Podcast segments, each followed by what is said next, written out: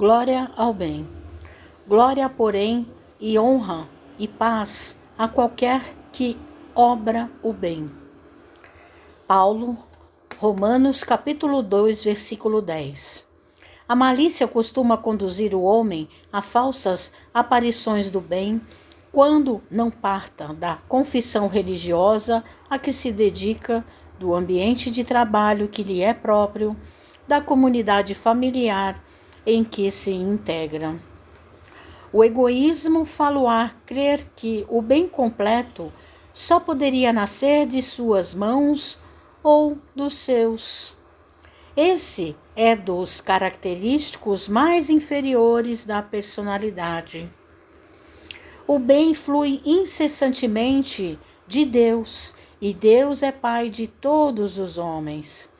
E é por intermédio do homem bom que o Altíssimo trabalha contra o sectarismo que lhe transformou os filhos terrestres em combatentes contumazes de ações estéreas e sanguinolentas.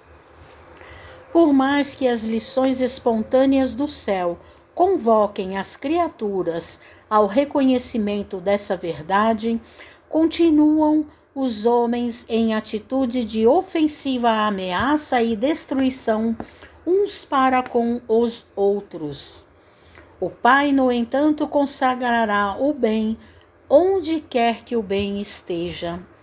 É indispensável não atentarmos para os indivíduos, mas sim observar e compreender o bem que o Supremo Senhor nos envia por intermédio deles.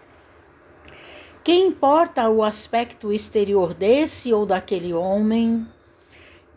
Que interessam a sua nacionalidade, o seu nome, a sua cor? Anotemos a mensagem de que são portadores. Se permanecem consagrados ao mal, são dignos do bem que lhes possamos fazer. Mas se são bons e sinceros no setor do serviço em que se encontram, merecem a paz e a honra de Deus. Mensagem de Emmanuel no livro Caminho, Verdade e Vida, psicografia de Francisco Cândido Xavier.